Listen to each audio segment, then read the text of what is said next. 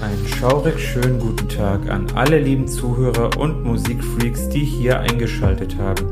Ich bin Vadim, auch unter dem Pseudonym Psychobit bekannt und ich begrüße euch zu einer neuen Folge von Schattentöne dem Underground Music Podcast.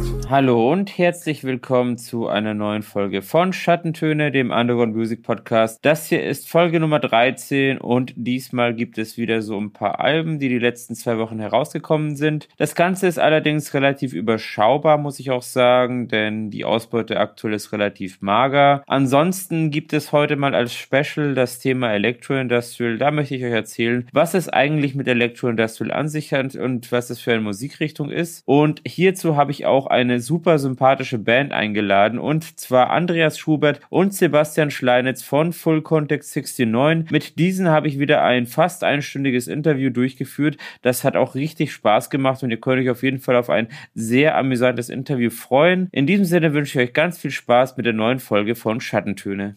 Als erstes stelle ich ein norwegisches Ambient Black Metal Projekt vor mit dem Namen Mineriket. Das ist ein Künstler, der mit dem Namen Stein Axelen genannt wird und es ist quasi eine One-Man-Band, die er da führt aus Norwegen und der Künstler selbst hat sämtliche Kompositionen, Lyrics, die Gitarre und Synths sowie symphonische Elemente selbst aufgenommen. Ich persönlich fand auch das ansprechende Coverdesign sehr gut gestaltet. Das Album heißt Genom Meg Gar Ingen til Hevile. Also ein norwegischer Titel, auch die Lyrics sind auch alle auf Norwegisch gehalten und es ist das zweite Album unter eigener Hand. Der Künstler selbst ist seit Mitte der 2010er aktiv und bereits das letzte Album, was 2017 erschien, konnte für Aufsehen sorgen. Ansonsten hat er auch weitere Projekte, tritt aber größtenteils wirklich als Solokünstler in Erscheinung. Ich persönlich finde, dieses Album hat eine gute und abwechslungsreiche Produktion. Die Drum- und Percussion-Samples kommen auch stark zur Geltung. Hinzu kommt noch das Violine und Piano, tragen tragende Elemente sind. Also das sind quasi Sample-Elemente, die für eine gute symphonische Atmosphäre sorgen. Die Vocals äh, scheinen so als eine Mischung aus Scrolling und Screaming zu bestehen, kommen aber doch prägnant zur Geltung. Auch der Gesamtmix ist ziemlich gelungen und auch so irgendwie das übergreifende Mastering finde ich nicht schlecht. Die Gitarre ist so ein bisschen so ein nachhallendes Hintergrundelement und sorgt für die ambiente Atmosphäre im Hintergrund. Ansonsten noch einige Naturklänge vorhanden, die ebenfalls für eine ambiente Atmosphäre sorgen. Also alles in allem ein wirklich sehr ansprechendes Soloprojekt eines talentierten Solokünstlers und das Album kann man sich auf jeden Fall anhören.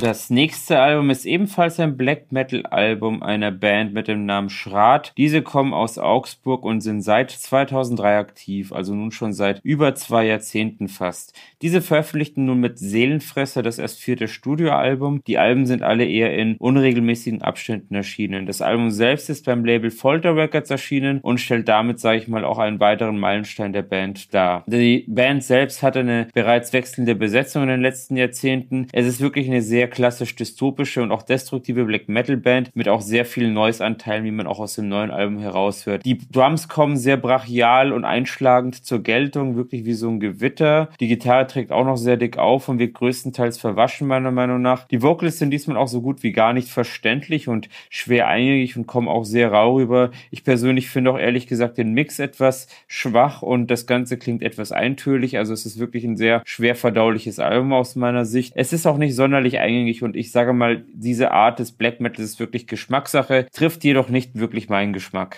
Als nächstes berichte ich von einer US-amerikanischen Brutal Death Metal Band, über die nur sehr wenig bekannt ist. Es ist auch eher so eine Superband, welche Mitglieder enthält aus Human Vivisection, Dick Squeezer und viele andere. Und die Band heißt Intracranial Bludgeoning, also hat eher weniger eingegangenen Namen, kann man sagen. Und das Album heißt When Finding Yourself Goes Wrong. Ähm, es ist eine absolute Newcomer-Band mit wenig Informationen, wie gesagt, also eine ziemliche Underground-Band. Und die haben jetzt hier ihr erstes Album veröffentlicht. Oder oder ihre erste Veröffentlichung überhaupt ist es. Und es ist wirklich ein fettes Death Metal Album, also fettes Brutal Death Metal Brett mit sehr tiefen Growls. Die Drums kommen auch abwechslungsreich und gut gemischt zur Geltung. Die Gitarre ist extrem basslastig, also übertönt auch den Bass größtenteils und sorgt dafür eine sehr düstere, diepe Stimmung. Es sind auch größtenteils Slam- und Hardcore-Anteile vorhanden. Das Ganze geht gut in den Magen und kickt von Anfang an. Ich persönlich finde es relativ fett, muss man aber wirklich mögen sowas. Es ist wirklich ein fettes Brutal Death Metal Album Album, also von einer interessanten Band und auch nicht jedermanns Geschmack, aber ich finde, es hat auf jeden Fall sehr viel Potenzial.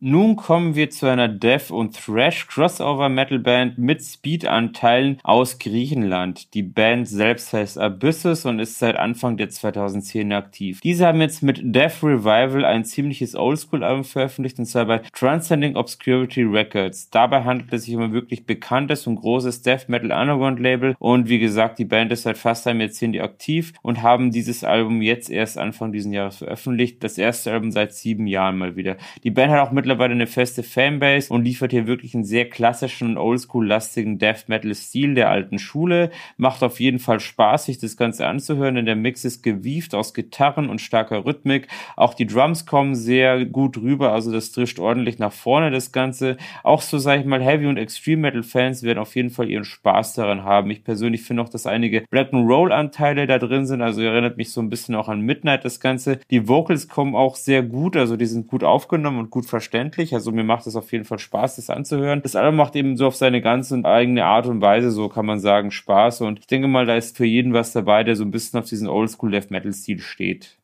Nun kommen wir ebenfalls erneut zu einer sehr schnellen Death Metal Band, die ebenfalls einige Cross-Anteile aufzuweisen heißt. Die Band heißt Slowbleed und ist eine fünfköpfige US-amerikanische Death Metal Band mit einigen Hardcore-Anteilen. Also hier kommt der Hardcore-Anteil nochmal deutlich stärker rüber. Also die haben jetzt auch mit The Blazing Sun, A Fiery Dawn ihr Debütalbum veröffentlicht und es ist eine Newcomer-Band, die wirklich auch erst seit kurzem dabei ist. Das Ganze ist bei Creator Destructor Records erschienen, was eben ein kalifornisches Heavy Metal Label ist, jetzt sich nicht nur auf Death Metal beschränkt, aber auf härtere Gange und ein ziemlich angesagtes Underground Label mittlerweile in dem Genre ist.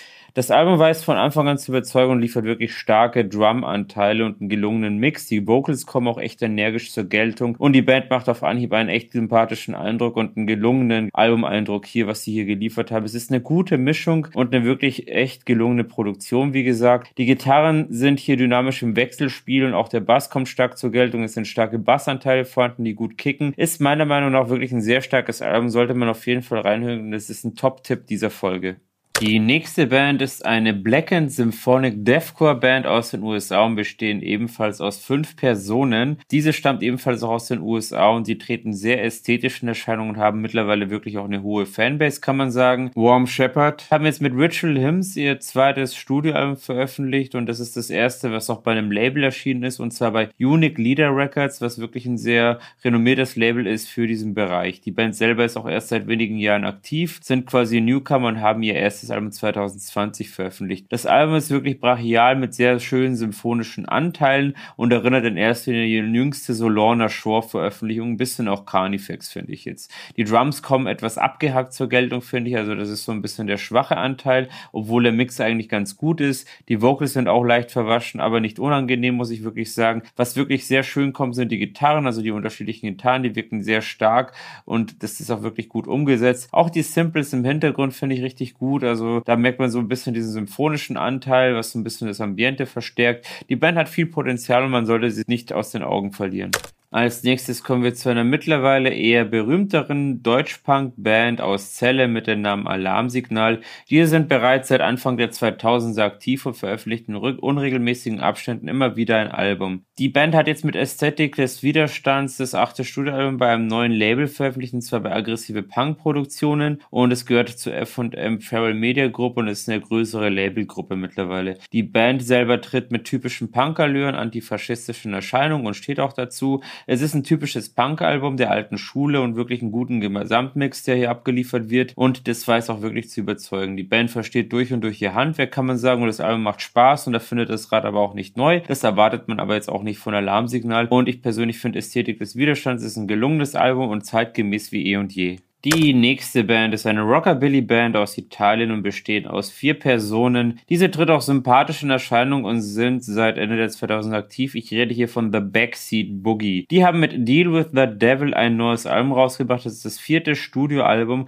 und es ist erneut beim Label Rhythm Bomb Records erschienen. Das ist ein ganz ein klassisches Rockabilly-Label und das Album selber ist auch wieder ein sehr klassischer Neo-Rockabilly-Stil gehalten, kann man sagen. Ein ziemlich starkes Album, weiß auch zu überzeugen. Ich finde auch Mix und Mastering kommen da gut zur Geltung. Es ist melodisch gehalten mit starker Produktion. Es ist eine einige Musik, die mit Gitarre, Saxophon und Kontrabass einen coolen Mix liefert und die Drums sind groovy zum Einsatz gebracht und hier kommt wirklich das Rock'n'Roll-Feeling zur Geltung. Also es ist so gesehen Rockabilly, wie es sein sollte. Das neunte und letzte Studioalbum, was ich hier vorstellen möchte, ist von einer türkischen Post-Punk bzw. Darkwave Band mit dem Namen Duct Tape und die bestehen aus dem Paar Kagler und Fulkan Grülerei. Diese haben jetzt mit Ruh ihr erstes Album veröffentlicht, das ist quasi eine Newcomer-Band und das Album selbst ist bei Swiss Dark Nights erschienen. Swiss Dark Nights ist bekanntlich ein renommiertes Wave-Label und schon seit einiger Zeit aktiv und die Band selber ist aber erst seit zwei Jahren aktiv. Ich persönlich finde, das sind wirklich sehr schöne und anmutige Synth-Anteile Anteile dabei. Neben klassischen Wave und Post-Punk ist auch EBM und Minimal Elektro vorhanden. Also ich finde die Elemente ziemlich stark integriert. Der Gesang kommt auch stark zur Geltung, geht unter die Haut und macht auf jeden Fall richtig viel Spaß. Ist wirklich sehr gelungen. Also es ist ein wunderschönes Album einer aufstrebenden jungen Band. Und mir hat das wirklich sehr gut gefallen, das komplette Album. Ich erfreue mich da voll und ganz an allen Facetten dieses Album. Und es ist somit auch ein absoluter Top-Tipp dieser Folge.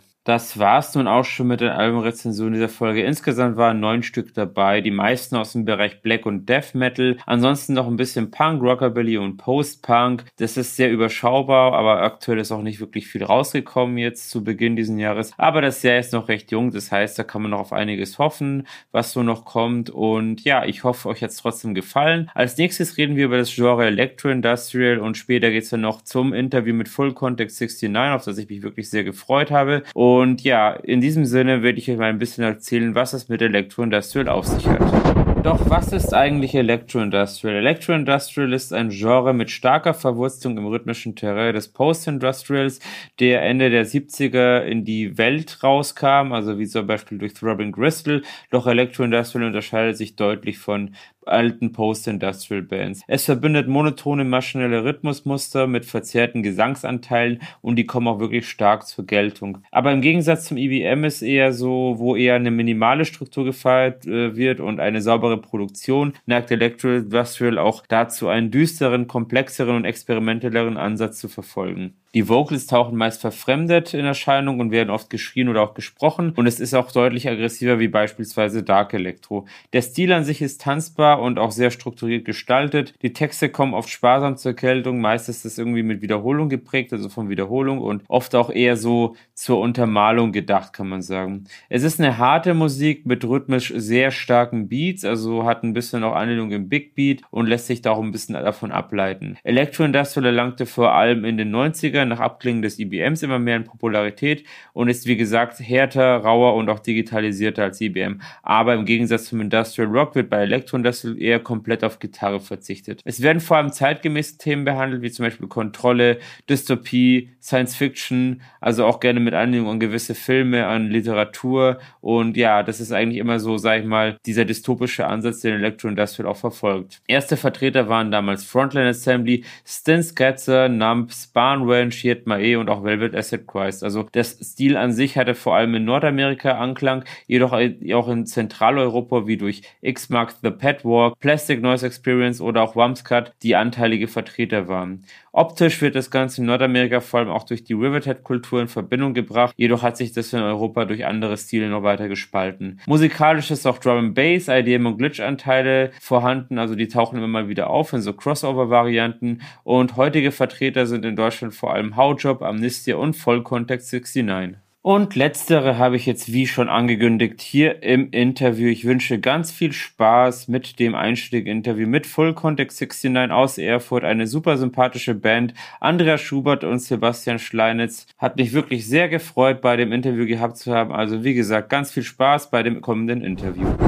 So, nachdem wir bei dieser heutigen Folge von Schattentöne über das Thema Electro-Industrial gesprochen haben, habe ich nun zwei ganz besondere Gäste eingeladen, und zwar die Protagonisten Andreas Schubert und Sebastian Schleinitz von der Band Full Contact 69. Ich bin auf jeden Fall sehr froh, dass diese beiden Musiker hier mit am Start sind, denn ich bin seit über sieben Jahren schon ein Riesenfan dieser Band und ähm, kann auch deren Live-Events nur wärmstens ans Herz legen. Doch kommen wir mal zu euch. Vielen Dank, dass ihr hier mit dabei seid. Ich würde mich ein bisschen freuen, wenn ihr euch da ein bisschen vorstellt und auch so ein bisschen was erzählt über eure ersten musikalischen Erfahrungen.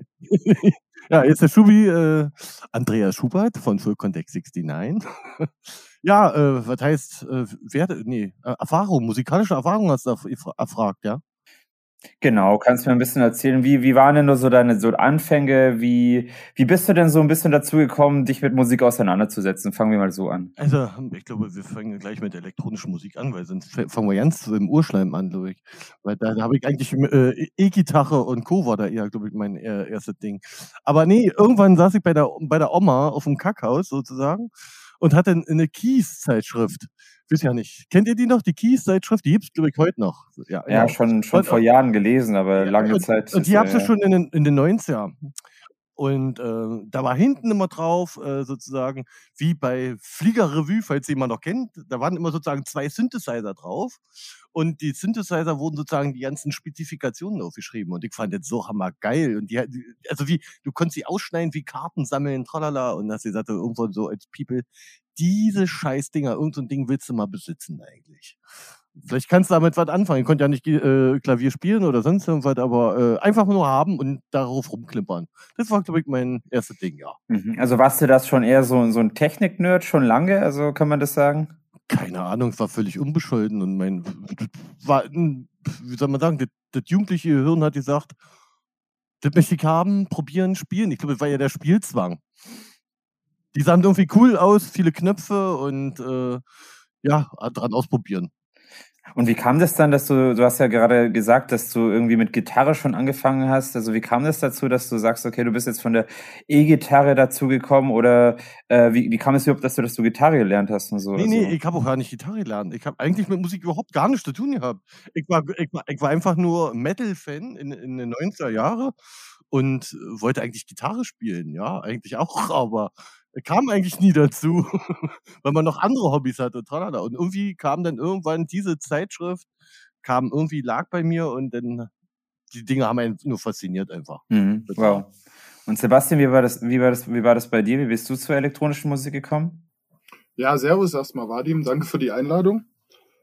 Ähm, zur elektronischen Musik gekommen. Äh, ja, also ich habe jetzt keinen Gitarren-Background. Äh, ich äh, bin jetzt aber auch nicht wirklich so tief verwurzelt äh, in, dieser äh, Elektro-Industrial oder äh, im Überbegriff schwarzen Szene. Da bin ich relativ spät reingerutscht. Und vorher war, kam ich halt eigentlich so aus der Techno-Ecke. Ja.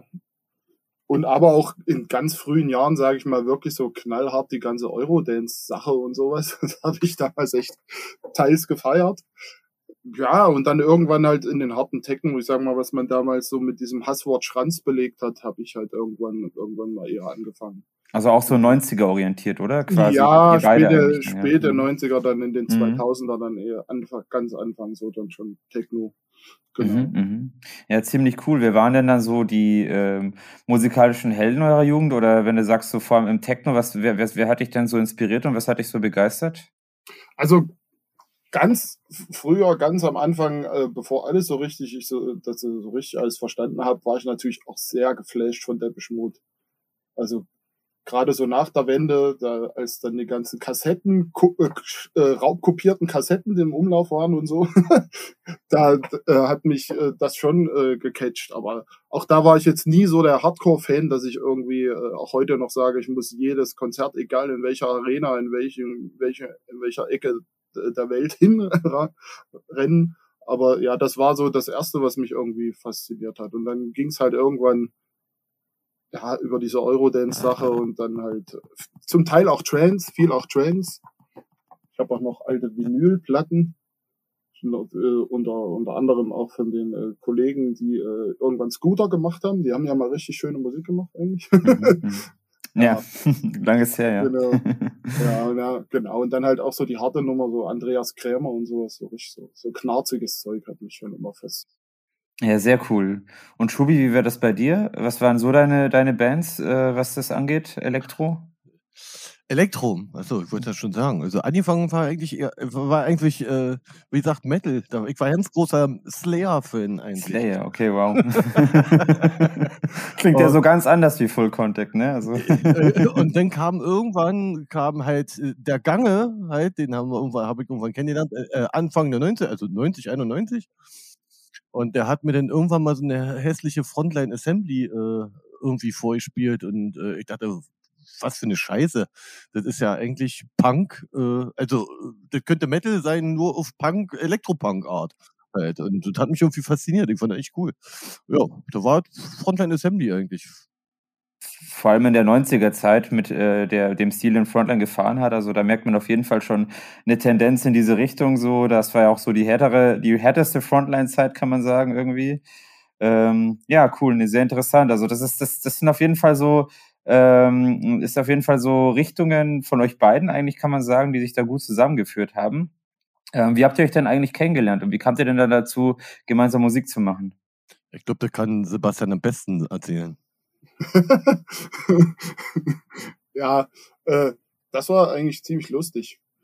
Ähm, und zwar äh, war ich auf dem WGT, also wir waren auf dem WGT und ich habe mich mehr oder weniger in die Villa mitschleifen lassen damals. Frag mich jetzt nicht, welches Jahr das war.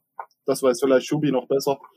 2010. Äh, 2010, genau. Und äh, also wir waren auf dem Zeltplatz und wie man da auf dem Festival halt so äh, Dinge zu sich nimmt. und äh, wollten alle dahin. Denn deren Ziel war eigentlich hauptsächlich äh, diese Party danach, die halt berühmt berüchtigt war ja auch in der Villa. Und ich habe aber gesagt, klar, von mir aus gehen wir dahin, habe aber einfach drauf gedrängelt und habe alle mehr oder weniger dazu gezwungen, wenn wir da hingehen, dann gehen wir so hin, dass ich auch mir alle Bands angucken kann, bevor diese Party irgendwann stattfindet. Naja, und dann sind wir da rein und äh, kämpfen uns durch die Massen. Wer die Villa noch kennt, der weiß, dass da nicht so viel Platz ist. Ähm, und dann gucke ich da auf die Bühne und höre schon so komische äh, Prodigy Beats und, sehe da so jemanden mit langen Haaren rumhüpfen, völlig abdrehen. Und ich weiß nicht, es hat mich von den ersten Tönen an gecatcht. Und da war ich, äh, also da hatte sich für, auf jeden Fall die Anreise für mich schon mal gelohnt. und, und da war man davon, davon war ich völlig geflasht. Danach war auch gar nicht an den Merch ranzukommen. Ich glaube, ihr hattet gar nichts mehr auch. Irgendwie war da alles weg dann. Äh, und das war auf jeden Fall äh, E-Driver 69. War, äh, genau, haben da gespielt. Und da war ja Schubi Frontmann und Gange auch und äh, Hero halt der Gitarrist. Und wir kannten uns aber noch nicht äh, bewusst, sagen wir es mal so. Und genau, und später auf dem WGT, lass, weiß nicht wo, bei irgendeinem Konzert, hat dann meine Freundin äh, Gange wiedererkannt, hat gesagt, hier, guck mal, von der coolen Band, das ist doch hier der Keyboarder gewesen, bla bla. Und in, in, in, äh, ja, in, in unserem Alkoholwahn haben wir ihn dann angesprochen und dann, meinen, und dann haben wir uns halt ein bisschen äh, angeregt unterhalten und dann meinte irgendwann kam so Erfurt zu, zum Sprechen und er, ach Erfurt, ja, da ist von mein Sänger her. mhm, mh. Und ich, nee, jetzt, oder? naja, wie gesagt, da haben wir einen schönen Abend verbracht, schön gefeiert. Und äh, nach dem WGT habe ich dann geguckt, das war ja noch MySpace damals, gab's das noch. Äh, und äh, das war dann wirklich die lustige Sache, weil ich habe dann gleich ein Feedback geschrieben. Da hatte man ja immer so Musikseiten, wo man auch ein bisschen was anhören konnte. Und äh, schrieb das so und kurz drauf habe ich auch eine Antwort bekommen vom Schubi, so nach dem Motto, ja, danke, hast du doch schon mal gesagt. Und ich, hä? Und dann gucke ich so in die Historie und ich habe tatsächlich die schon, äh, E-Driver69 schon mal auf MySpace irgendwann entdeckt, fand das total cool, habe einen Kommentar da gelassen und habe es wieder vergessen. Mhm. Wow. genau. Und so sind wir einfach in Kontakt geblieben und Schubi meinte halt irgendwann, er sucht jemanden, der, da ging es erstmal wirklich um einen Auftrag für die, für die nächste EP, die ich dann mastern sollte, weil er einfach jemand gesucht hat, der halt, sagen wir mal auf Deutsch gesagt, ums Eck wohnt und wo nicht eine ewige Distanz dazwischen ist. Und dann haben wir uns einfach irgendwann mal verabredet und mal getroffen und dann nahm das seinen Lauf und ja. Die Bierchen haben uns zusammengeführt. Genau. Mhm. Ja, sehr interessant, weil ich kenne euch eigentlich nur so als Kollektiv mit Gange eben noch, also lieben Gruß an ihn auch. Ähm, genau, aber was es eben davor war, also bevor ihr euch kennengelernt habt, so mit E-Driver 69, das ist natürlich auch noch vor meiner Zeit, um da mal einen Schwenker dahin zu machen. Was hat es denn mit E-Driver 69 auf sich gehabt, Andreas? Wie kam es denn dazu? Ja, dazu muss man ja wirklich sagen, dass, äh, wie gesagt, mit dem Gange, äh, ich ja seit 19, ich hab, wie ich am Anfang ja erzählt habe, äh, der mir eine Frontline Assembly äh, CD gegeben hat, gehört habe, habe ist geil, so eine Scheiße, darauf hätte ich ja auch Bock, sowas zu machen, sozusagen. Und wir haben uns wirklich den Tastaturgeräte gekauft, sozusagen. Wir hatten den ganzen Schrunz, den man halt haben muss, den hatten wir und haben angefangen Musik zu machen 1991 und äh, sind halt mit diversen Kram auch rumgetingelt durch Deutschland, nicht durch Deutschland, eher, man kann sagen durch Berlin und hatten viel Spaß sozusagen und äh, also wenn man in Berlin war, hat auch die Reste von Deutschland noch ja nicht interessiert zu der Zeit, weil es war eigentlich in Berlin zu der Zeit so viel los äh, in dem Bereich, das, das hat uns anderen ja nicht interessiert. Wir hatten eh noch, noch zu tun sozusagen. Und mit Gange, äh, ja, äh, das hat dann irgendwann auch ein Ende gefunden. Und 2010, wie gesagt, äh, war ein dummer Zufall. Oh, das ist jetzt, jetzt ganz privat eigentlich. Meine Frau wollte eigentlich mich noch mal sehen, wie ich jemals noch eine Bühne rocke. Äh, so nach dem Motto. Und, äh, und ihr zu mir feiern, habe ich gesagt, äh, komm, die alte Band, wir spielen noch mal einmal. Mehr, ich möchte nie wieder haben, weil wir haben ungefähr sonst wie viele Abschiedskonzerte jedem immer wieder in Berlin. Äh, es war sozusagen ein Abschiedskonzert nach dem anderen. Wir fangen mit Abschiedskonzerten an. Genau. den ganzen Kram, den machen wir einfach nicht mehr. Also die, ich wollte die unsere ganzen alten Songs wollte ich gar nie wieder spielen. Und, und, äh, und da habe ich gesagt, okay, wir machen ein kleines Setup. Wir, äh, ich baue jetzt noch ein paar Songs, sozusagen, warum wir eigentlich die Musik da von damals gemocht haben. Und dann habe ich sozusagen auf meine Art und Weise soweit wie Clock DVA, Nightsa App, Frontline Assembly oder sonst Songs von denen sozusagen wie The Hacker oder so nachgebaut. Also in meiner Art und Weise. Und äh, dann haben wir halt ein Konzert gegeben, sozusagen. Äh, das war eigentlich nur rein familiär, privat, so mit einer riesen Truppe, ja, aber auf einmal äh, stand eine Berliner Horde sozusagen da, die plötzlich mitgekriegt haben, auch wir spielen doch nochmal. Warum auch immer, warum das äh, durch, wie das sozusagen weitergetragen wurde, keine Ahnung. Und da stand dann mittendrin Herr Drill, sozusagen, DJ Drill aus mhm, Berlin. Mhm, mhm. Und der sagt einfach, Jungs, war geile Scheiße. äh, in drei Monaten äh, spielt er bei mir. Und ich gesagt, wie, was, was soll man spielen? Bist du blöde? Äh, ja, ihr spielt eure eigenen Songs. Ich, ey, Kappen, wir haben doch ja keine eigenen Songs. Ich habe zwei vielleicht so nebenbei noch gemacht. Wir spielen jetzt einfach, nein, ihr macht es in drei Monaten, schafft er. Ja, und dann haben wir wirklich in den drei Monaten so schnell geackert, also äh, bis wir dann sozusagen acht, neun Songs hatten und dann haben wir in Berlin gespielt bei ihm und äh, wir haben gedacht, da kommt eh kein Schwein, aber die Bude war rockenvoll sozusagen und äh, die haben alle getobt wie die Schweine und wir haben gedacht, so, was ist das denn für eine Scheiße? also, äh, ach, dann können wir das doch nochmal machen. Und dann, dann ging es halt los. Dann haben wir einfach, einfach wirklich angefangen. Mhm. Ja, super interessant und faszinierend, ja. Mhm wie das Leben halt so manchmal spielt. Ja, genau. Nee, also muss ich schon sagen. Also, weil mir war das gar nicht so bewusst, dass hier eDriver 69 wirklich schon äh, so lange existiert hat und da eigentlich äh, das nee, eigentlich nee, so nee, nee, nee, nee, nee, eDriver 69, ja, unsere Namen waren vorher noch, ihr habt viele andere Sachen, halt, die wir halt gemacht haben.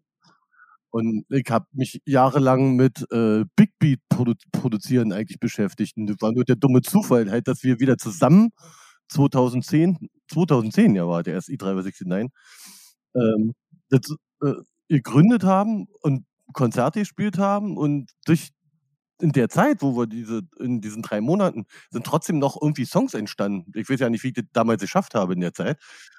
Und aus diesen Songs ist eigentlich die erste Platte von Full Contact 69 entstanden. Okay, okay, so schließt sich dann doch der Kreis und so. Und also ist auf jeden Fall super interessant zu wissen, wie, wie, wie sich da so die ganze Konstellation gefunden hat. Und auch äh, deine Freundschaft zu DJ Drill war mir irgendwie bewusst, aber das jetzt, das zu erfahren, wie das dann dazu kam und so, das finde ich auch super, super interessant. Also von daher vielen Dank nochmal für diese aufschlussreiche Info dazu. Und äh, ja, wie kam das dann dazu, dass hier Sebastian und du gesagt haben, los, lass mal jetzt mit Full Contact weitermachen und dass daraus die erste Platte äh, pro, äh, produzieren? Weil ich glaube, ihr habt ja sogar zwei Alben innerhalb von einem Jahr produziert, oder? Eure ersten beiden. Das waren ja beide, beide glaube ich, Release waren ja beide 2013, wenn ich mich nicht irre, oder? Also, nee, nee, es war in einem Jahr, kann man sozusagen ja sagen, schon, ja. Also, es war, wie gesagt, nach der ersten Platte, die er ähm, wie er schon sagte, äh, Sebastian für mich einfach nur gemastert hatte. Sozusagen, und mich natürlich äh, von hinten auch angeranzt hat, weil ich dafür eine Scheiße zusammenbaue. Niemals. und äh, nee, aber wir haben uns äh, dadurch wahrscheinlich auch, äh, wir haben uns einfach verstanden wie Knüppel auf dem Kopf sozusagen. Und äh, da, äh, das war ein gutes Gefühl einfach mit Sebastian, für mich jedenfalls, wo ich gesagt habe, ach komm, wollen wir nicht zusammen probieren? Hast du Lust überhaupt darauf? Und ja, Der Trottel hat ja gesagt. ja, also wir sind da schon so ein bisschen reingerutscht, würde ich sagen. Das ging gar nicht anders. also äh, wir haben halt irgendwann gemerkt, dass wir, dass wir äh, zwar musikalisch äh, sehr verschieden sind, aber, aber es ist durchaus schnell schaffen, irgendwie so auf einer Wellenlänge zu landen, dann trotzdem.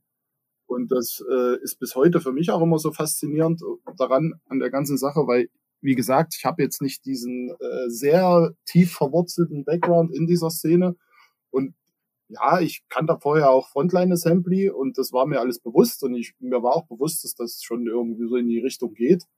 Ich finde es halt immer sehr spannend, wenn dann Leute zu mir sagen, oh, das ist ja wieder total geil und hier Frontline Assembly wie das und das und ich nicke immer so, ja, cool. Also ich gehe da eigentlich mit einem völlig unbedarften und frischen Ohr ran. Ja. Für, für mich ist das eigentlich, mich, mich, mich, mich holt das halt jetzt erst alles ab. Ne? Wenn ich mir das alles dann mal anhöre, dann kann ich das komplett nachvollziehen und verstehe das auch und finde es auch genauso gut. Aber äh, für mich das, sind das halt schon irgendwie neue Wege gewesen. So. Und ich glaube, das befruchtet sich irgendwie gegenseitig sehr. Ja, cool, ja. Und weil der Schubi ja eben schon erwähnt hat, äh, dass du die erste Platte gemastert hast, äh, mir ist ja auch bekannt, dass du mit Seabase Production ein eigenes Mastering-Studio hast. Ähm, wie lange betreibst du das denn schon und wie, wie hast du dir dein Mastering-Know-how angeeignet, um mal darauf zu kommen? Ach, äh, wie lange, das kann ich dir nicht sagen, weil das äh, nicht durchgehend ist, gewesen ist. Also ich habe irgendwann halt einfach mal angefangen, also das jetzt sonst wie auszurollen, dauert, glaube ich, alles zu lange. Und dann habe ich mir einfach viel mit Trial and Error, Learning by Doing beigebracht und äh, habe schon für, für meine Begriffe ganz gute Ergebnisse erzielt. Und irgendwann habe ich aber halt gedacht, äh, ich will auch mal wirklich verstehen, was ich da mache. und habe dann halt nebenbei so, so ein Fernstudium gemacht. Äh, äh, das war, das gibt's heute noch relativ groß und bekannt mittlerweile, dieses Hofer-Institut. Genau, und damals war das noch alles auch relativ äh, ja anders halt, noch nicht ganz so inten, ich sag mal nicht so so viel so so, so ja, die waren noch nicht so verbreitet, wie es jetzt ist halt. Das war aber, also mir hat das sehr sehr viel gebracht also gerade um auch die Theorie dahinter äh, zu verstehen und äh, die ganzen Geräte halt nicht nur wild drauf loszudrehen, sondern schon ein bisschen zu gucken, wo will ich hin und vorher schon zu wissen, wo ich hin will. ja, und dann einfach äh, über über weitere Produktionen, die ich einfach gemacht habe und dann immer im Austausch mit mit anderen Künstlern und irgendwann halt dann die Fremdproduktion. Das äh, dann doch mal Bands auf mich zugekommen sind, die äh, was gemischt oder halt auch gemastert wollten und ja, darüber, äh, da, da habe ich halt unglaublich viel gelernt dann auch, in, in, wenn man sich dann mit, es ist immer eine Sache, sich äh, da vor, vor, vor die Geräte zu setzen, sich mit denen auseinanderzusetzen, aber sich mit, mit Menschen auseinanderzusetzen, ist aber was ganz anderes, die ja auch Vorstellungen haben, ne? Und in dem Moment ist man ja dann irgendwo auch ein Dienstleister, auch wenn man natürlich da schon kreativ an alles rangeht. Und ja, einfach Erfahrung dann, würde würd ich sagen, genau. Ja, nee, da sagst du was. Also das ist auf jeden Fall eine schöne Story, weil äh, davon kann, glaube ich, jeder ein Lied von singen, der erste Mal so irgendwie mal anfängt mit dem Ganzen, aber da merkt, hey, Wissen ist wenig, ist, ist mehr wert wie Glauben. Also das ist ja auch so eine auch so eine Erfahrung, die man gerne mal macht, wenn man sich da so mit der Technik auseinandersetzt. Und auch ich habe selber gemerkt, jetzt nochmal so ein Aufbau auf Studium Akustik, das bringt dir enorm viel, als wenn du da einfach nur drauf los an den Dingern äh, rumdrehst. Also das, das ist wirklich was. Und dann siehst du erstmal, was du eigentlich alles falsch gemacht hast in der Vergangenheit. Aber da muss man wirklich sagen, also die Produktion von Full Context sind wirklich immer wieder, also von der ersten Platte meiner Meinung nach erste Sahne gewesen. Und da muss man auch, ja, dir da ein Lob zusprechen äh, oder euch beiden eigentlich, äh, so dieses Detailreichtum, dieses Raushören ist wirklich, sag ich mal, wieder so eine Kunst für sich. Ähm, da kannst du, glaube ich, noch so viel lernen. Da musst du einfach so das richtige Ohr auch haben, irgendwie die, das richtige kreative Ohr irgendwie auch, um das Ganze umzusetzen. Also von daher ziemlich coole Sache. Äh, wie sieht Gerne, gerne. Wie sieht denn eigentlich so eure Zusammenarbeit generell aus, wenn es darum geht, einen neuen Track zu produzieren? Also für Full Contact jetzt speziell. Ja, wie soll ich sagen? Äh, Im Grunde entstammt ja der, der, die Grundmusik ja immer von mir, der Schwachsinn sozusagen. Äh, und der, ja, er entsteht einfach und äh, ich versuche nur die Anregung an, an, an Sebastian zu geben, dass er noch einen Song draus macht. ja, ich sage immer, Schubi hat in meinen Augen einen unfassbaren Output. Mhm. Also ja, das definitiv. Ist, äh, das könnte sich keiner, also da könnte man mehrere Leben hören, glaube ich, wenn man mhm. alles, was er machen würde, und davon verheimlicht wow. mir mit Sicherheit wow. immer noch vieles. Definitiv. ja, wow. aber ähm, ich sag mal, wir haben halt da unseren Weg gefunden, dass wir das dann äh, gegenseitig irgendwie auf ein anderes Level heben, sage ich mal. Also Schubi macht halt, das, ich sehe das für ihn so ein bisschen als Therapie. Wenn er es nicht machen würde, würde er irgendwie ausrasten, glaube ich. und äh, dann äh, hat er natürlich eine gewisse Vorauswahl betroffen und dann gibt er mir halt äh, Sachen, Demos oder auch Sachen, die schon relativ weit sind. Das ist manchmal sehr unterschiedlich.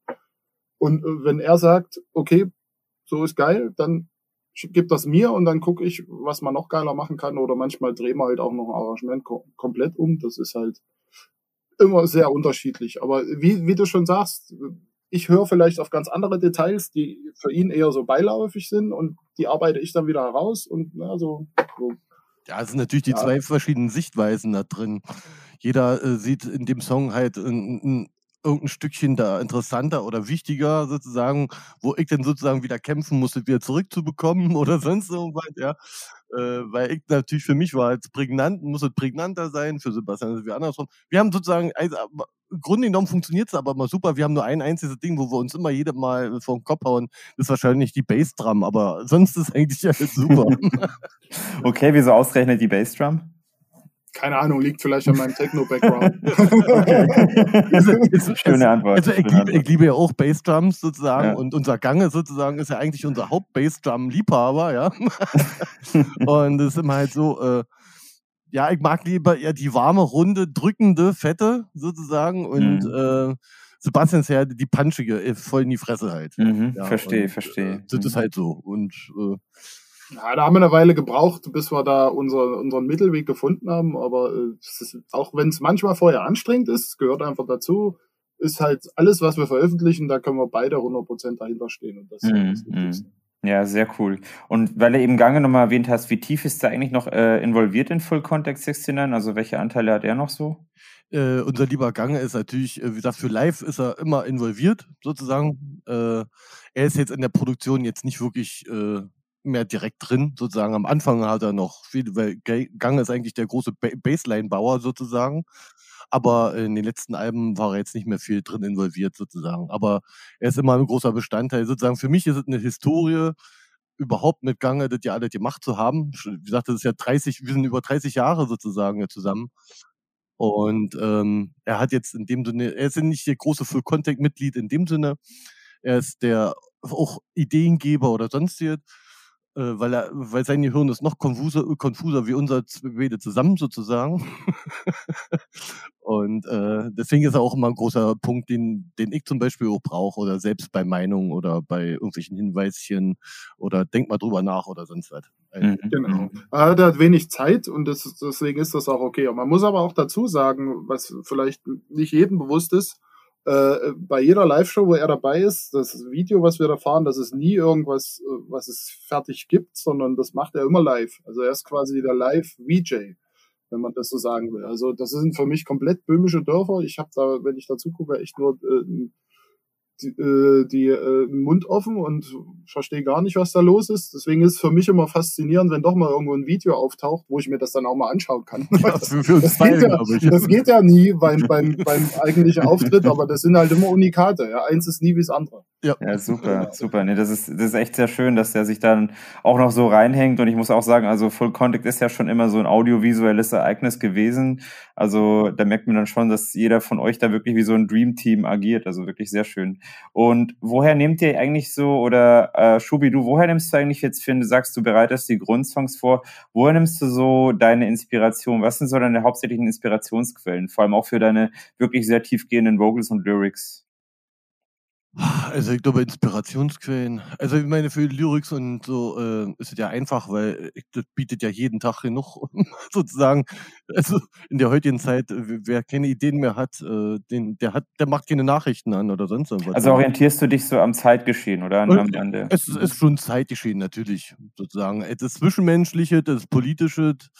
Ähm, ja, äh, aber wie gesagt, das ist jetzt nicht der Punkt, dass ich jetzt unbedingt das jetzt, so, also ich gehe nicht mit der äh, Maßgabe heran, es machen zu müssen, sozusagen, oder äh, ich möchte jetzt irgendwie um aufwachen, äh, jemanden äh, lassen, sozusagen, das ist eher das, der Song oder die Lyrik passen gerade jetzt für mich irgendwie zusammen und äh, da entsteht irgendwie eine Einheit für mich einfach nur.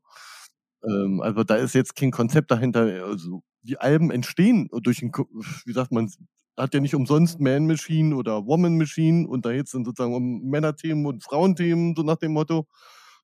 Ähm, und äh, das, das ist aber auch nur dummer Zufall manchmal. Also manchmal ist eher bei mir der dumme Zufall da dran, daran teil, sozusagen. Oder es kommt einfach irgendwas im Kopf und dann es ist ein wirres Hirn sozusagen bei mir und äh, ja, und die Songs, die entst wie gesagt, weil, weil man immer sagt, äh, wir klingen manchmal wie Voll Contact, das, ähm, kann ich, für mich äh, klingen die nie wie Voll Contact, das ist aber eine andere Frage. Mhm, Du mhm. meinst Äh, Frontline oder was? Äh, ich meine, genau. Also wie voll Kontext sollte schon klingen. Sehr schön, sehr schön. Siehst du, siehst du, der, der mag es schon, wie weit das ist. Ähm, ja, ich meine, äh, da, die passieren einfach. Ja, also da ist kein, also, das entsteht einfach. Ich nehme mir die Tastatur sozusagen davor, das Keyboard und dann spiele ich einfach was und dann denke ich, ah, da könnten Richtungen abgehen sozusagen. Und was äh, Sebastian ja gesagt hat, äh, die Songs, die wir jetzt veröffentlicht haben in den letzten Jahren, das sind die Songs, die er kennt. Und äh, auf der Festplatte sitzen noch in den letzten zehn Jahren noch 200, 300 andere Songs sozusagen, die überhaupt niemals die Veröffentlichung äh, erlebt haben. Und äh, zurückrechnen darf ich die ganzen letzten 30 Jahre nicht. Also Wahnsinn. Also allein diese Behauptung, sie passieren einfach, das ist einfach für mich einfach unglaublich, denn wie gesagt, also da steckt so viel, so viel Harmonie, so viel Liebe, so viel Detailreichtum da, wo ein je, äh, wo jemand sozusagen teilweise, wo ich das Gefühl habe, da kannst du noch so strukturiert und überlegt an Songs reingehen, das wird nie so geil klingen, wie das, was ihr teilweise Na, also, so, also ich habe ja viel gemerkt, da ich ja nun Musik machen ist ja nun schon wirklich 30 Jahre alt und ähm, da baut man sich natürlich auch ähm, ein System zurecht. Also bei mir ist ein System, wie baue ich jetzt meinen Song sozusagen. Das soll jetzt nicht blöd klingen, das klingt einfach nur für mich Vereinfachung, weil äh, für mich dieser Prozess des Kreativseins ist ja cool sozusagen, aber du musst ihn mit so viel lästigen Mist sozusagen ja trotzdem noch mit füllen, der dich, der dich einfach nervt, ja.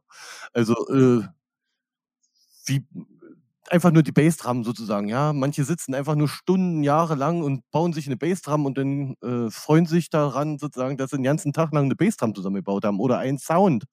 Mir ist der Sound erstmal völlig mumpelt sozusagen. Ich baue erstmal sozusagen eine Grundstruktur sozusagen eines Songs und auf die kann ich dann aufbauen und darauf, die kann ich dann sozusagen verschönern, verkleistern, tralala, was ich alles will, sozusagen. Aber ich setze mich nicht am Anfang äh, hin und versuche, ähm, irgendeinen Sound zu finden, der jetzt irgendwas findet oder eine Aussage oder sonst irgendwas hat. Weil äh, dann, dann sitze ich morgen noch und wird nie einen Song zusammengebaut kriegen. Also bisher nur, das kann ich, also nur für mich ist es so. Deswegen halt wie so eine Grundstruktur, womit fange ich erstmal grundsätzlich an, sozusagen, damit ich sozusagen erstmal in den Flow komme, überhaupt diesen Song überhaupt zu produzieren, sozusagen. Damit ich denke, ah, oh ja, der groovt und jetzt können wir weitermachen. Und dann gehe ich dann sozusagen die Schritte zurück nachher, womit manche erst anfangen. Mhm, mhm.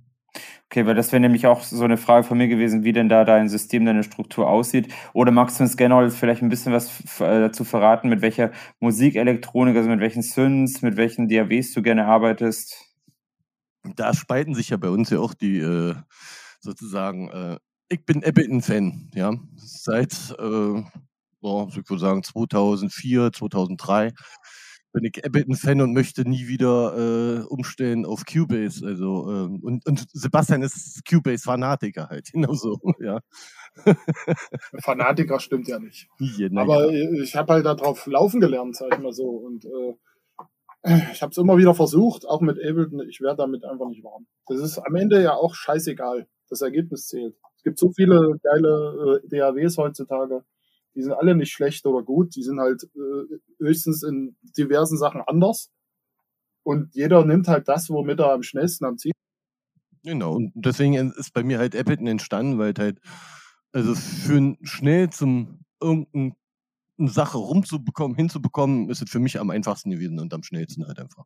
Und deswegen war es sozusagen die Qual der Wahl für mich und das bis heute noch sozusagen. Aber ich glaube, das ist für Schubi auch der perfekte Workflow, weil äh, Schubi ist immer, wenn ich es jetzt mal so beschreiben darf, äh, in erster Linie ungeduldig.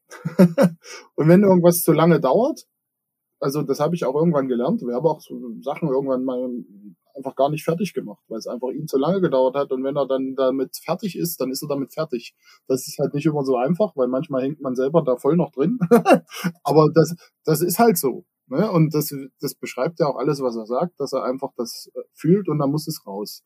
Ich sag mal, gerade in der Anfangssachen, auf der Woman Machine zum Beispiel, wir sind ja auch einige Texte noch von meiner Freundin und so. Das hat er auch da ziemlich cool funktioniert, weil es eine Inspiration war, aber es hat sich halt auch ein Stück weit gezeigt, dass er da, glaube ich, er kann einfach da nicht drauf warten, würde ich jetzt mal sagen. Ne? Und da muss halt alles am, am Stück laufen. Und ich weiß ja heutzutage auch, wenn er jetzt mit was kommt, dann machen wir mittlerweile einen Zeitraum aus und dann schickt er mir das und dann lege ich los. Weil wenn, wenn wir immer nur so zwischendurch mal was machen, dann funktioniert das schon. Aber äh, die Gefahr ist A groß, dass es alles sehr unterschiedlich klingt. Und B, dass er halt auf Sachen dann schon keine Lust mehr hat, wenn ich die fertig habe. Weil Zeit ist halt einfach ein Faktor, der verdammt hart ist. Weil, weil keiner von uns lebt davon. Wir, wir gehen alle normal arbeiten, haben normales Leben und da muss es halt irgendwo dazwischen schieben. Das ist halt äh, nicht so einfach, aber das Problem hat jeder. Ja, absolut verständlich. Und aber Zeit kommt, wie wir wissen, nie zurück, ja. Mhm. Genau, aber der Workflow zwischen äh, uns beiden ist, funktioniert eigentlich äh, seit den letzten beiden Alben, finde ich, so, so perfekt eigentlich, äh, wo, wo wir uns jeder drauf verlassen können. Und ich gebe sozusagen oft äh, schon die Platte schon weg, sozusagen, ja, und höre die sozusagen ein halbes Jahr später erst, wenn sie fertig ist. Und dazwischen möchte ich sie manchmal auch ja nicht mehr hören, weil für mich ist es denn sozusagen ähm, Oh, ja. Es besteht die Gefahr, dass du es nicht mehr veröffentlichen möchtest. ja, ja, ist wirklich so. Also da habe ich immer recht. Also da bin ich wahrscheinlich ein echter Nerd irgendwie oder ein Kloppy, keine Ahnung. Aber ähm, ja, für mich, ich bin da mächtig ungeduldig sozusagen. Ich habe die Idee jetzt und nicht in, in einem Dreivierteljahr. Und man muss sich ja mal vorstellen, man, man macht eine Platte und wie es denn genau, die kommt erst nächstes Jahr raus oder so, ja. Und das sind so Zeiten, mit denen ich überhaupt nicht umgehen kann, sozusagen da muss ich mich erstmal wieder, muss mich vor jedem Album, bevor wir es wirklich veröffentlichen, da bin ich ja schon eigentlich schon eine ganz andere Welt weiter, muss ich mich erstmal wieder in die Songs reinhören. Die sind bei mir schon so weit zurück, dass ich überhaupt ja keine Beziehung mehr zu den Songs habe. Erst dann wirklich wieder davor, bevor wir wissen, okay, wir ihn wieder irgendwo, wir spielen irgendwo wieder oder sonst was, setze ich mich wirklich erst mit den Songs wieder auseinander. Dann komme ich da wieder drin. Ne? Wobei ich da sagen muss, das geht mir ähnlich. Also wenn es dann einmal fertig ist, also ich höre jetzt nicht permanent unsere Musik. Also wie gesagt, in der Produktionsphase, dann höre ich die ja nur wirklich erbitterlich oft. und aber natürlich hängt es mir nie zum Hals raus, das stimmt schon, aber man versucht ja halt auch noch die Zeit die man hat, um irgendwie andere Musik zu entdecken. Und wenn dann wieder ein Konzert ansteht, klar, dann äh, spricht man erstmal über eine Setlist und dann nimmt man sich halt vor allem die Songs, die, für die wir uns entschieden haben und geht die alle nochmal durch, hört die sich an und spielt auch die ganzen Live-Nummern nochmal durch aber ich höre das jetzt nicht permanent. Das sind wirklich wahnsinnig unterschiedliche Herangehensweisen, die ihr da habt. Also muss man auch sagen, also allein schon Ableton und Cubase unterscheiden sich ja wirklich wie die Welt. Ähm, und ich persönlich tendiere auch mehr zu dieser Cubase-artigen Richtung. Also von daher kann ich das schon nachvollziehen. Aber auf der anderen Seite, wie gesagt, also das macht es vielleicht auch gerade aus, äh, dass ihr euch beide da so gefunden habt, weil es einfach wirklich so ist, während äh, du sozusagen, Sebastian, noch mit der Produktion des ähm, kommenden Albums beschäftigt bist, ist der Schubi schon wieder beim nächsten Album dran. Ja, so kann man sagen, genau. Ich so, sag mal, unsere größte ja. Herausforderung, äh, die wir jemals hatten, äh, die vielleicht auch noch nicht ganz zu Ende ist, aber erstmal funktioniert, war ähm, die Proletoran-Sachen live äh, auf die Bühne zu kriegen, weil wir da ja niemanden haben, der Video macht und äh, dass der synchron laufen muss. Und äh, da mussten wir erstmal äh, Cubase äh, beziehungsweise Ableton bei, zu, bei, irgendwie beibringen, sich miteinander ohne zu zicken zu unterhalten. Und das, das ist gar nicht einfach. Mhm, mhm. das glaube ich. Das Weil glaub die ich. können sich nämlich überhaupt nicht leiden. Das glaube ich. Und ähm, ja, weil du gerade Proletoran erwähnt hast, reden wir doch mal ein bisschen was über die äh, weiteren Projekte. Also Proletoran gibt's noch, Monster Desastro, also man kann da gar nicht äh, mitzählen, wie viele Projekte Schubi oder ihr eigentlich noch so habt und womit ihr auftretet. Erzählt euch mal ein bisschen was darüber. Oder Schubi, magst du mal ein bisschen was über deine anderen Projekte erzählen? ja, wie halt dazu kommt halt. Man darf ja nicht vergessen, wenn man äh, Full Contact macht, sozusagen, oder mir ist beim letzten Album ist mir extrem aufgefallen, man ist natürlich da äh, erpicht natürlich, dass das auch nach Full Contact 69 klingt, sozusagen, ja. Also, dass es nicht jetzt sonst wo äh, in irgendwelche anderen Sphären, Sphären geht.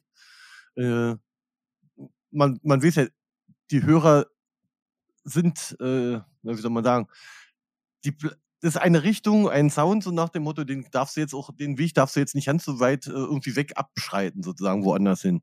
So.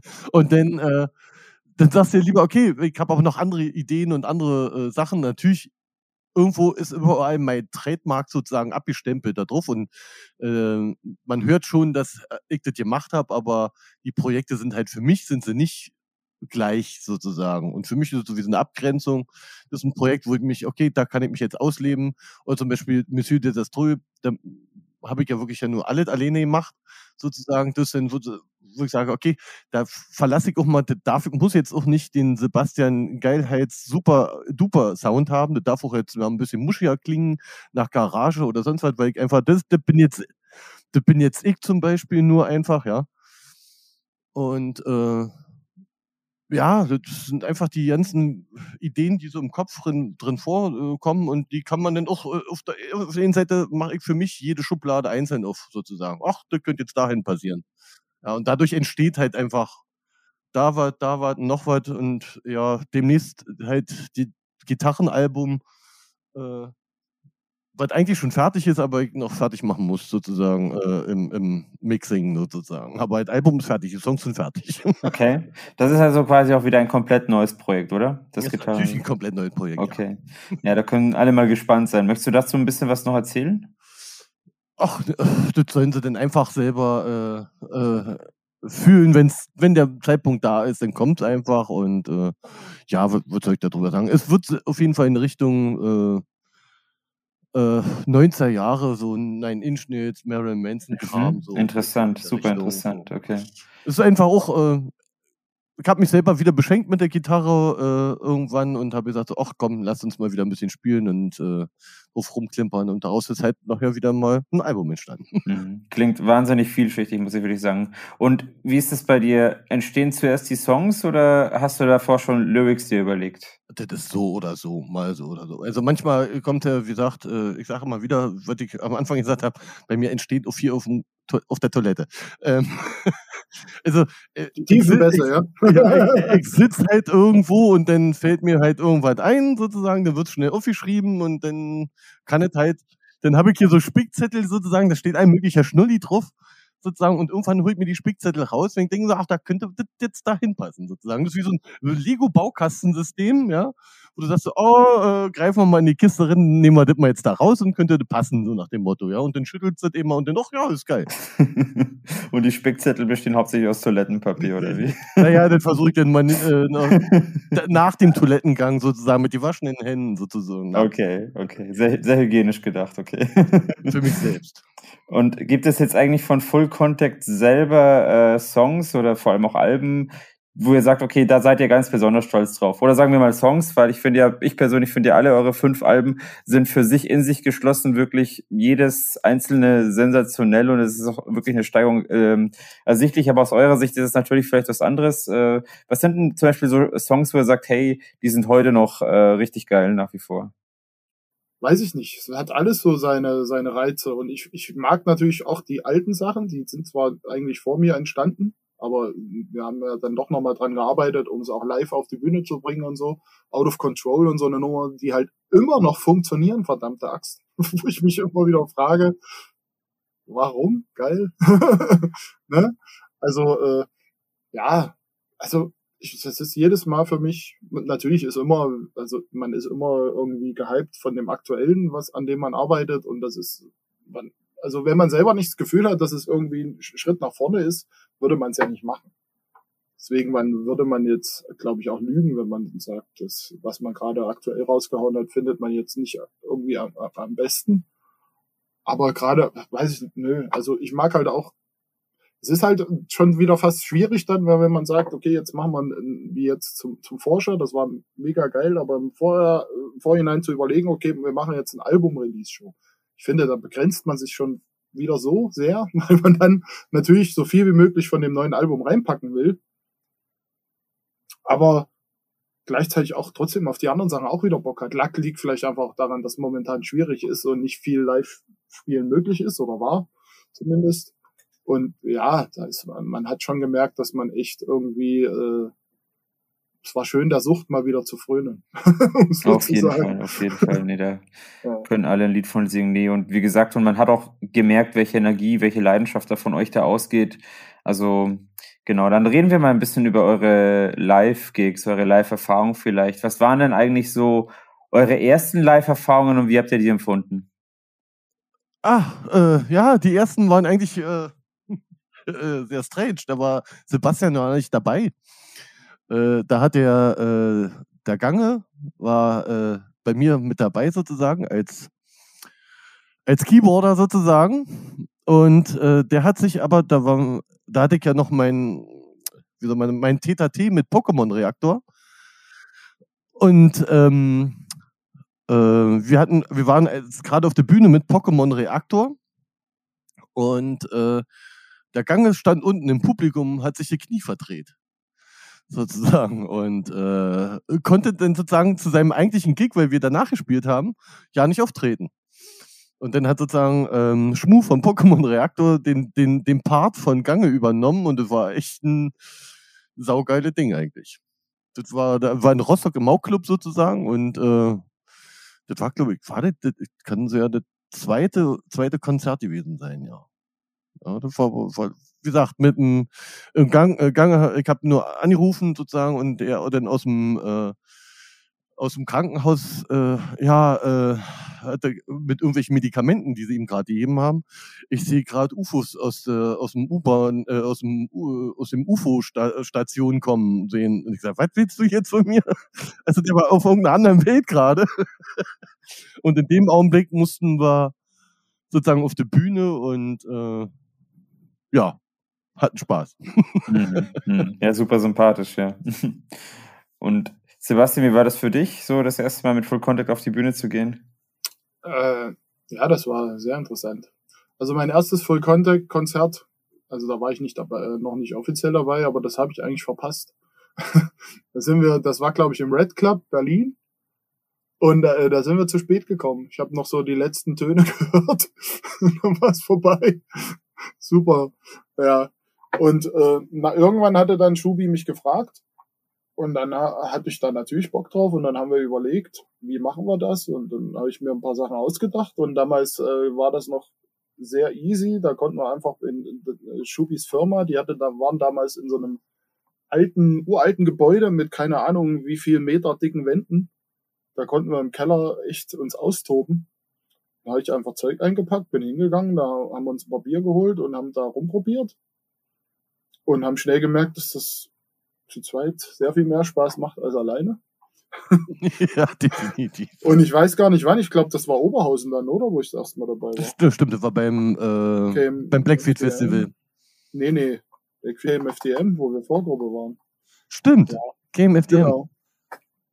Ja, und dann natürlich aufgeregt ohne Ende, aber es hat gut funktioniert und seit, ja, dann immer mehr halt äh, das äh, Live-Set dann weiterentwickelt. Genau. Mittlerweile mache ich auch Backings und so. Was ich mir das hätte auch niemals vorstellen können, aber irgendwann hat Schubi halt äh, sich durchgesetzt. ja, super, nee, super. Ähm, und wie ist es denn heutzutage, wenn ihr wisst, okay, ihr habt irgendwo einen Auftritt, ähm, wie bereitet ihr euch denn darauf vor und wie sieht denn da euer Konzept aus, wenn ihr, wenn ihr sagt, okay, jetzt geht's auf die Bühne? Wir haben ja jetzt eine ganze Zeit die Pandemie gehabt. Und wenn wir einfach nur jetzt das letzte Konzert nehmen, äh, vor unserer also wir haben unser Veröffentlichungsdatum sozusagen des, der Platte und äh, der Release Day und wir machen am Release Day ein Konzert und wir haben vorher einmal wirklich alle zusammen durchgespielt sozusagen. Da haben wir sozusagen in dem Club uns einen Tag vorher sozusagen noch eingemietet, um den Set wenigstens einmal zu spielen, damit ich überhaupt noch ein Gefühl habe für die, äh, oder um Kleinigkeiten noch zu ändern oder sonst was. Aber ich denke, äh, wir sind so ein eingespieltes Team eigentlich schon in den letzten ja. Jahren.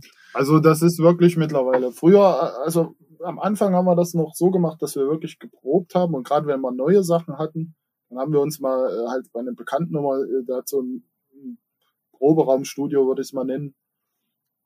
Da haben wir dann immer unsere Mini-PA mitgenommen und haben da halt Sachen ausprobiert. Mittlerweile ist es meistens so, dass die Zeit nicht da ist. Und wir kennen uns aber, glaube ich, mittlerweile so gut, dass es dann auch wirklich geht, dass jeder für sich selber probt, so blöd wie das klingt. Na, ist wirklich so, also ich sitze bei mir zu Hause sozusagen, also sitzen nicht, also in meinem Zimmerchen sozusagen und äh, äh, habe Kopfhörer auf und äh, habe sozusagen die ganzen Backings in mir und dann geht's los sozusagen. Dann übe ich für mich alleine, dann kann ich gut die Zeit einteilen, wenn ich es brauche sozusagen, da wird natürlich auch äh, geguckt bei mir sozusagen, ob de, da, da ich sozusagen durch die Bude, ob ich auch einfach nur pustemäßig denn auch aushalte, ja, also ist ja auch so, wo denn auch nochmal in Ruhe, was man jetzt nicht im Studium machen kann, sozusagen, du kannst dich deine Atemübungen sozusagen äh, im, im Studium machen mit allen anderen sozusagen, wenn du das probst, sozusagen, da musst du jetzt schon weghaben. So, äh, weil du, wenn du jetzt in, dich mit den anderen triffst oder mit, ich mich mit Sebastian treffe, dann wollen wir ja zum Punkt kommen, ja und nur noch Kleinigkeiten sozusagen ausmerzen sozusagen und so ist das Üben sozusagen ja direkt nach Hause verfallen sozusagen und du kannst aber detaillierter für dich selber drauf ein, äh, zugreifen sozusagen und kannst sagen, da ich ja die Produktion sowieso mache, habe ich halt alles da. Ich denke mir dann aus, was will, will ich live manipulieren, was wird wirklich verändert und äh, die Vocals kann ich mir, lege ich mir auch rein, dass ich, weil die steuere ich ja live auch immer, die äh, Effekte und so da, das ist klar, das ist nie dasselbe, als wie man es wirklich live macht, weil dann äh, sind die, äh, die Shouts und Worte dann doch mal an anderen Stellen. Aber das macht sie halt aus. Aber das reicht halt, also um, um also es funktioniert einfach, dass wir das Set beide drin haben und dann loslegen können. Ja, und wie gesagt, diesmal war es halt wirklich so, dass wir einfach äh, den Donnerstag vor dem Festival den Luxus hatten. Das ging halt auch nur wirklich, weil es einfach hier in unserer Stadt war äh, dann dort äh, das mal einmal wenigstens mal abzuballern. Genau, das mit den Vocals fand ich auch immer super spannend, muss ich sagen. Das ist mir auch etwas gewesen, was mir von Anfang an aufgefallen ist, dass das sehr dynamisch ist, was der Schubi da raushaut und äh, nicht so über einen statischen Effekt läuft, wie es wie man es ja eigentlich kennt. Und das erklärt so einiges, dass du das dann ansteuerst. Das heißt, du hörst das dann quasi so mit deinen äh, In-Ear-Monitoren und du kannst dann wirklich so die Vocals entsprechend einstellen, dass sie eben so unterschiedlich kommen, oder? Also, weil das ja, ist schon echt faszinierend immer. Na, die Effekte steuere ich halt.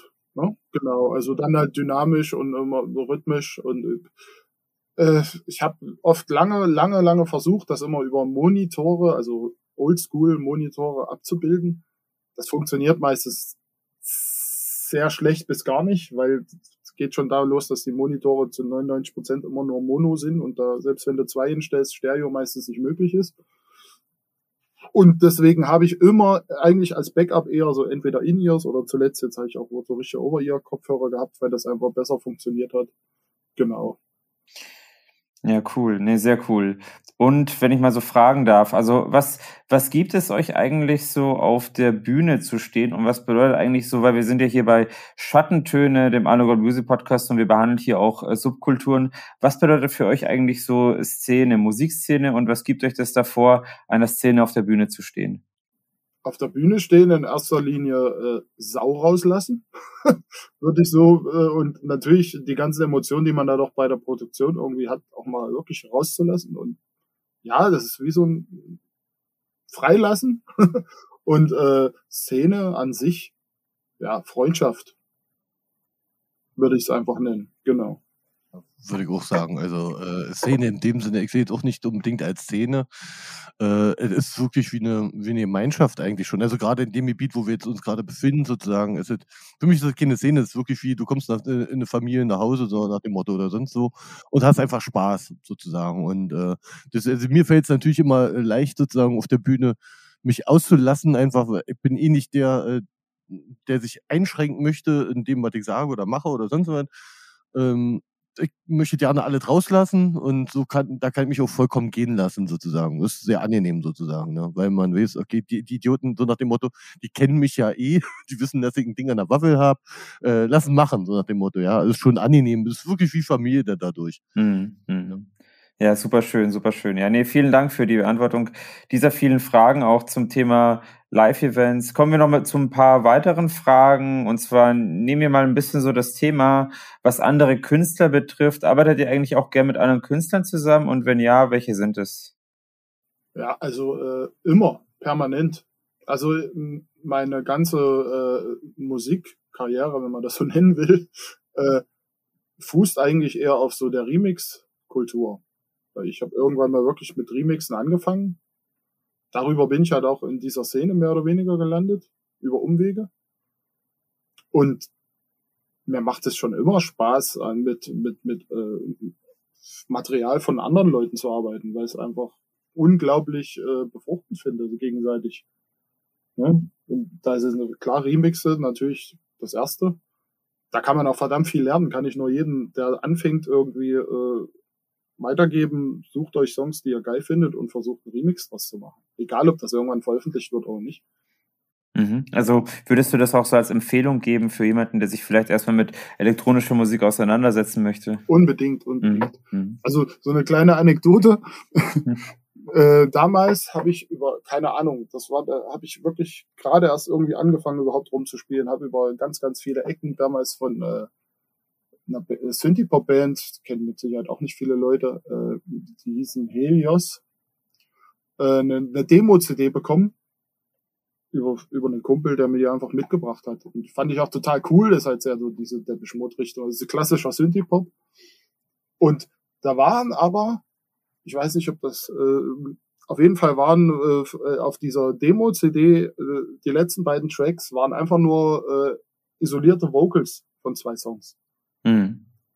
Ich weiß gar nicht, wie viele Remakes ich davon erstellt habe, einfach nur um zu lernen, weil es einfach Spaß wow, gemacht wow. hat. Ich hatte halt wirklich mal endlich was, wo, wo was alleine war. Und, und das äh, wirklich extrem krasse Zufällige war, dass über Umwege irgendwann diese Band mich angefragt hat vom Remix.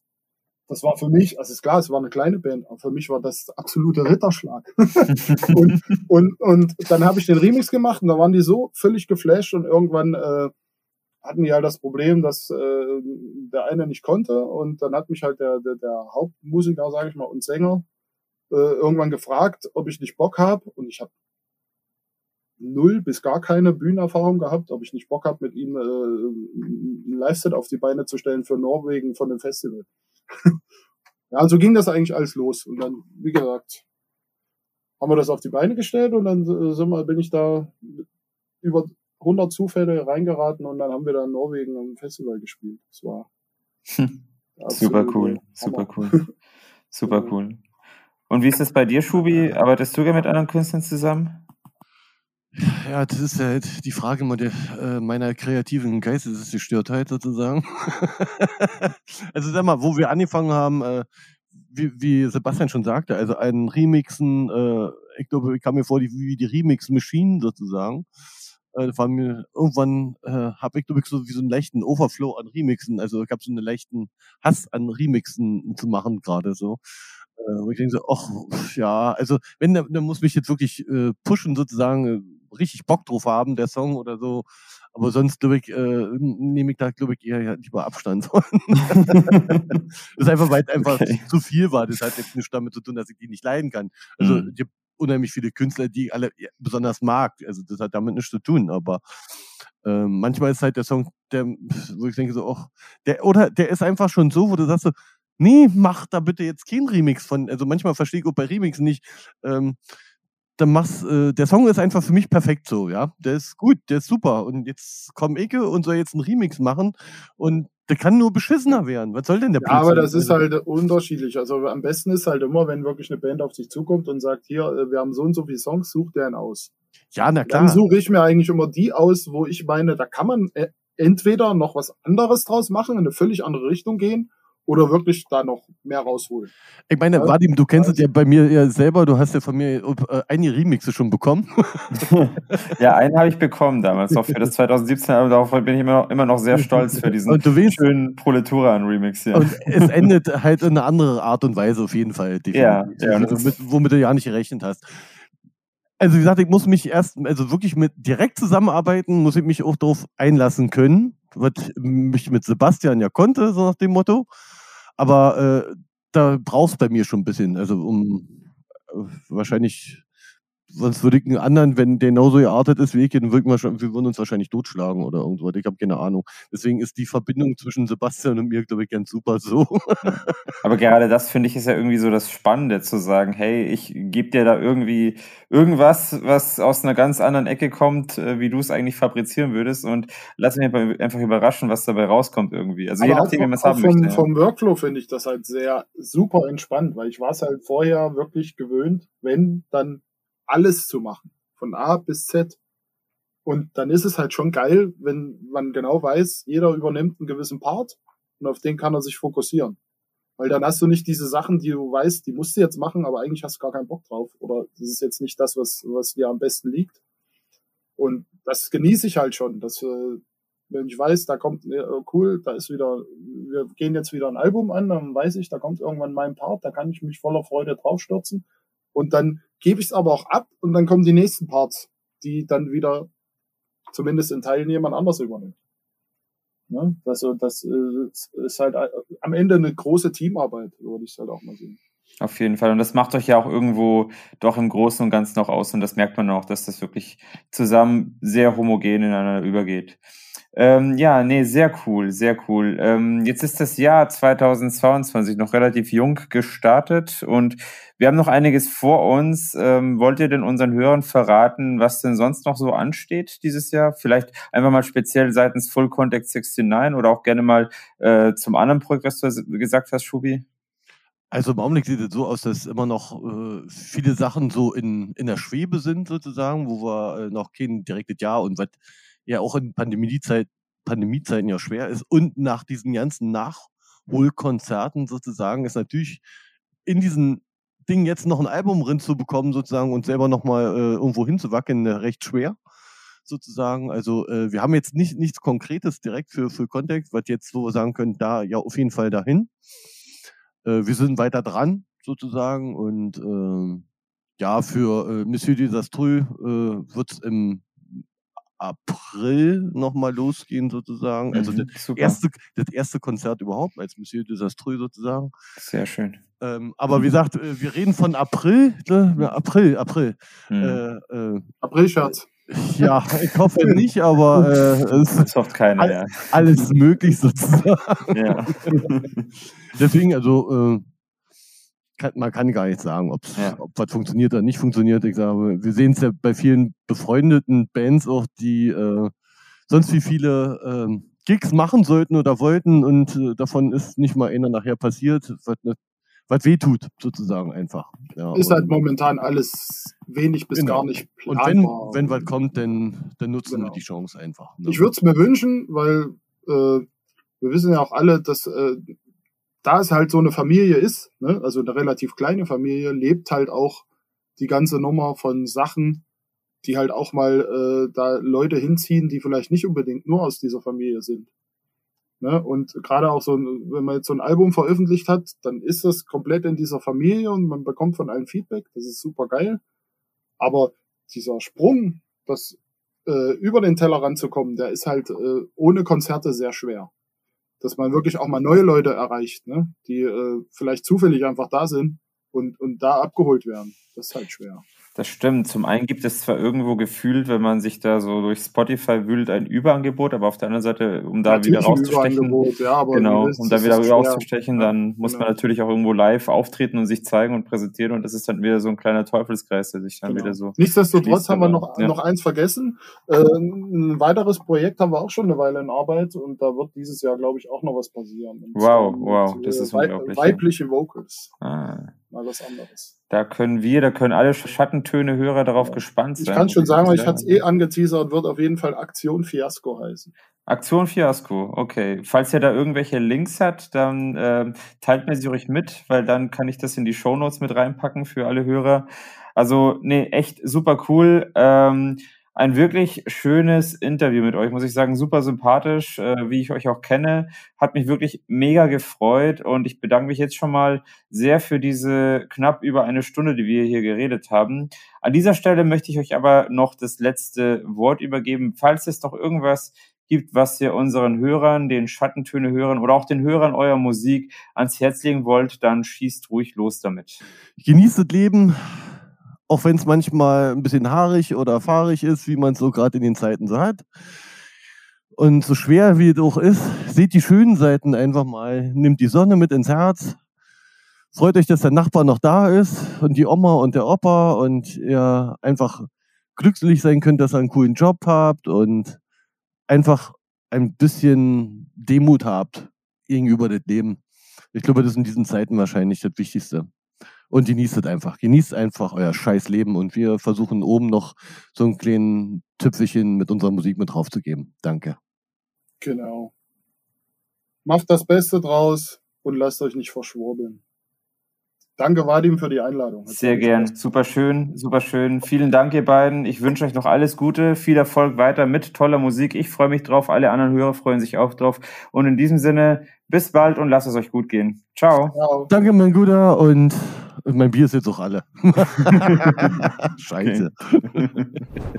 An dieser Stelle nochmal vielen herzlichen Dank an Schubi und Sebastian Schleinetz. Ich fand es wirklich richtig toll. Das war ein sehr schönes Interview und ihr habt gehört, wie sympathisch die beiden doch sind. Unterstützt doch diese Band, denn diese Band macht alles aus Leidenschaft und ist unermüdlich dabei, immer wieder jemanden mit neuer Musik zu inspirieren und zu überraschen. Also von daher Hut ab davor, was die beiden geschaffen haben und viel, viel Erfolg weiterhin.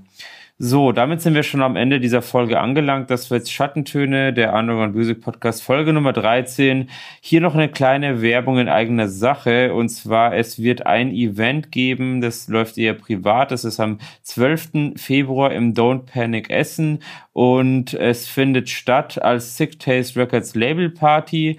Und es treten auf vier verschiedene Künstler. Einmal Patrick Slaughterlamp von der Band Hellweezer mit einem Akustikkonzert. Also auf jeden Fall ein sehr toller Künstler, den man sich nicht entgehen lassen sollte. Ich werde mit Badhead mal wieder einen Live-Gig geben. Ansonsten die Trunk Jackets, das ist eine Surfband. Ähm, die machen wirklich einen coolen Surfstil. Dazu werde ich auch mal kommen bei Schattentöne. Und auch Sinnesloschen, eine Horror-Punk-Band aus Bayern. Also wirklich ein richtig cooles Line-Up. Das Ganze findet privat statt, limitiert auf 100 Leute, unter Hygieneauflagen, unter den aktuellen Bestimmungen. Also wirklich alles sehr, ähm, ja, nach dem gerichtet, wie es halt heutzutage leider ist. Und ich hoffe ja dennoch, dass es mal wieder mehr Events geben wird, auch in Zukunft. Also aktuell schaut das Ganze relativ mager aus. Ich hoffe ja doch, dass im März und April sich einiges, was noch kommen soll oder geplant ist, auch stattfinden wird. Aber das wird die Zukunft schon zeigen.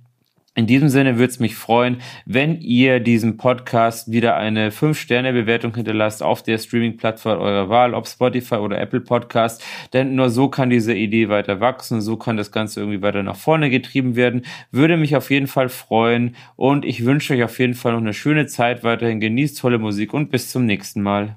Vielen Dank, dass ihr diesmal wieder mit dabei gewesen seid. Ich hoffe, euch hat dieser kleine Einblick in den musikalischen Untergrund gefallen. Falls ja, würde ich mich sehr über ein Abo oder eine 5-Sterne-Bewertung freuen.